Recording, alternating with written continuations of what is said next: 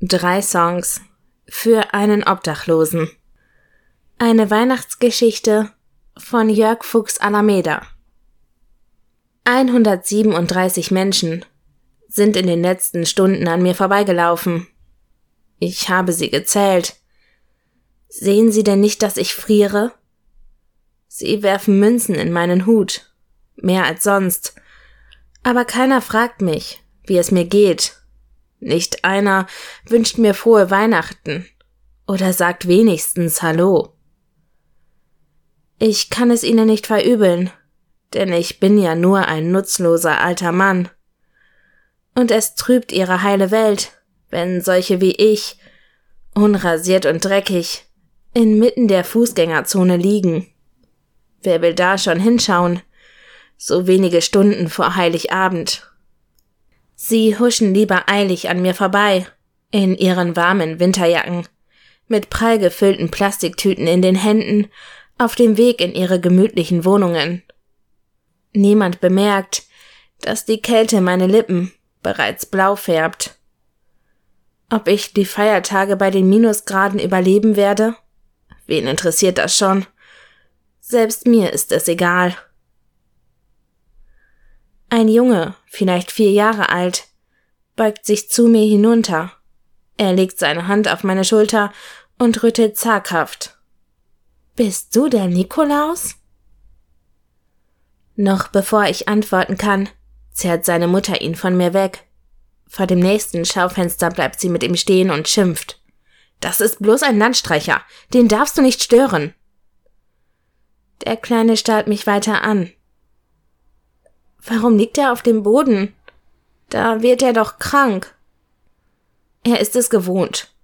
Sie rückt ihrem Sohn die Mütze zurecht und nimmt ihn an die Hand. Komm jetzt, Luca. Wir müssen schnell den Braten abholen, sonst verpassen wir noch das Christkind. Trotzig reißt er sich los und rennt der Mutter davon.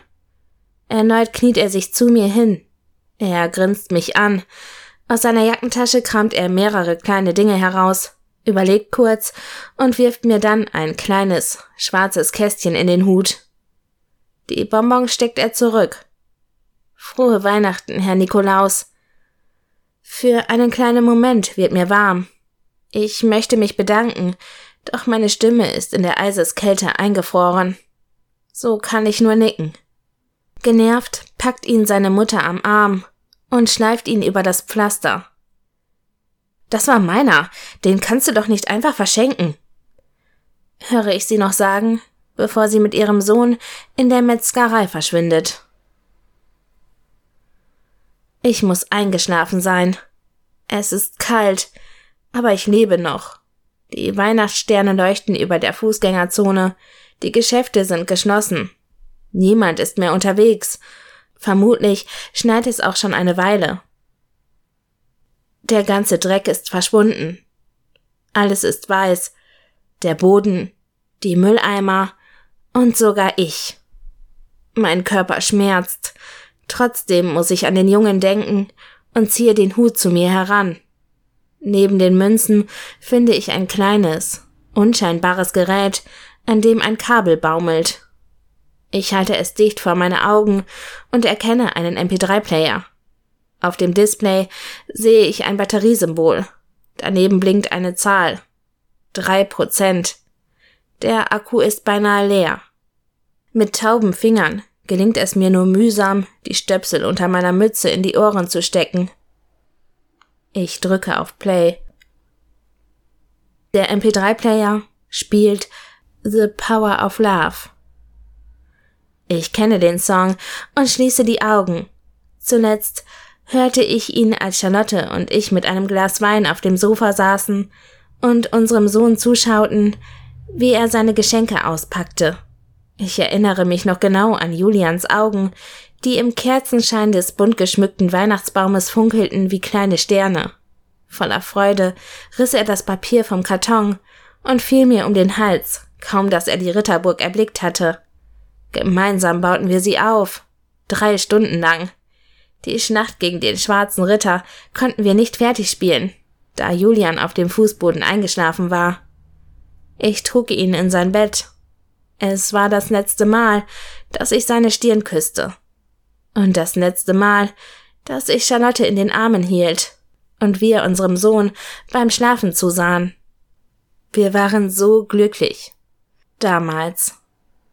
Noch heute blenden mich die Scheinwerfer des verdammten BMWs, der in der Kurve die Kontrolle verlor und unseren Wagen rammte. Jeden Tag sehe ich die traurigen Augen der Krankenschwester, die mir wortlos sagten, dass ich im Krankenhaus als einziger Überlebender aufgewacht war und The Power of Love für immer verloren hatte. Die Akkuanzeige ist auf zwei Prozent gesunken. Last Christmas dringt in meine Ohren. Ich denke an meine Arbeit in der Bäckerei. Beinahe kann ich das frische Brot riechen. Immer wenn dieser Song im Radio lief, bekamen unsere Kunden einen Kaffee umsonst. Vor dem Unfall liebte ich es, mit ihnen zu plaudern, wenn sie ihre Brötchen bei uns kauften. Doch nach dem Unglück konnte ich ihre gute Laune nicht mehr ertragen. Ich verstummte und versuchte meinen Kummer im Alkohol zu ertränken. Heute tut es mir leid, dass ich Kunden beschimpfte, nur weil sie einen BMW fuhren. Auch begreife ich nicht mehr, warum ich Herrn Arnold verprügelte. Er wollte mich nur trösten, als er meinte, dass die Zeit alle Wunden heilen würde und ich bestimmt eine neue Frau finden werde. Ich stieß ihn aus dem Laden. Draußen warf ich mich auf ihn und boxte sein Gesicht, immer und immer wieder, bis mein Chef dazwischen ging.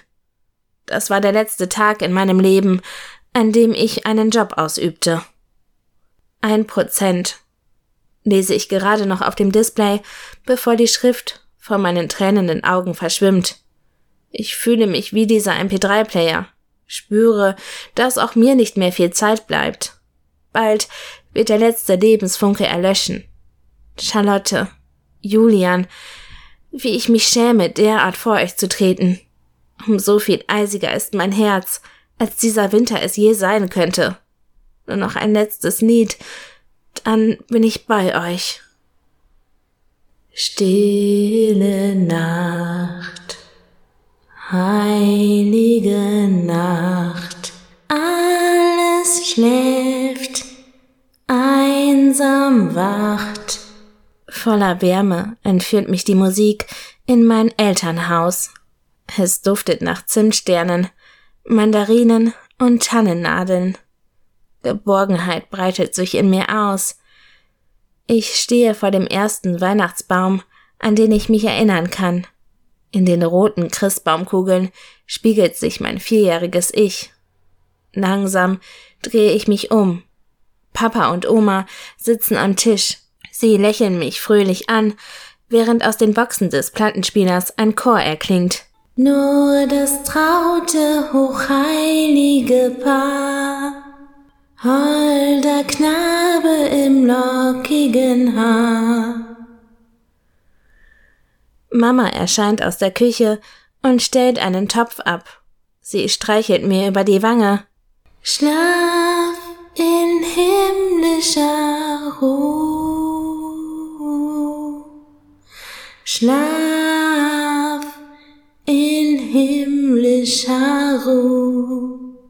Ich spüre nichts mehr. Klänge verhallen. Träume vergehen. Alles wird schwarz. Mein Herz hört auf zu schlagen. Friedlich entschwinde ich der Welt. Stille Nacht, heilige Nacht, die der Welt Heil gebracht. Leise Töne dringen in mein Bewusstsein. Wärme umhüllt mich. Ich bin verwirrt. Schlägt mein Herz etwa noch? Träume kehren zurück. Ich höre Julian lachen und spüre Charlottes Nähe. Sie vertreiben die Dunkelheit. Liebevoll winken sie mir zu, bis sie allmählich verschwunden sind. In einem weichen Bett werde ich wach. Einen Moment lang müssen sich meine Augen an das grelle Neonlicht gewöhnen. Dann verstehe ich, dass ich in einem Krankenhaus liege. Neben mir sitzt ein blonder Junge. Er grinst mich an. Ich erkenne ihn sofort.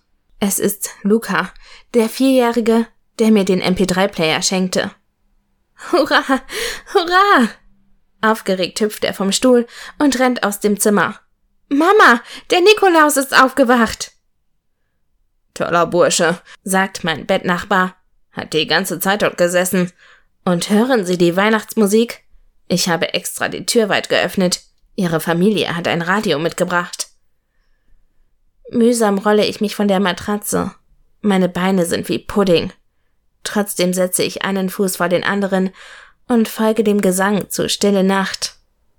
Im Eingang zum Besucherraum bleibe ich stehen. Nein, es ist nicht meine Familie. Es ist nicht meine Frau, die mich an den Tisch bittet, nicht mein Sohn, der mich anlächelt. Doch es sind Menschen, denen ich nicht egal bin. Sie haben mich gerettet. Anstatt in ihr gemütliches Zuhause zu gehen, sind sie bei mir im Krankenhaus geblieben. Mein Leben fühlt sich wertvoll an. Das erste Mal seit dem Tod von Charlotte und Julian. Danke. Flüstere ich und spüre ganz deutlich, dass diese Welt doch noch ein wenig Liebe für mich übrig hat. Und auch ich kann diese Welt wieder ein wenig lieben.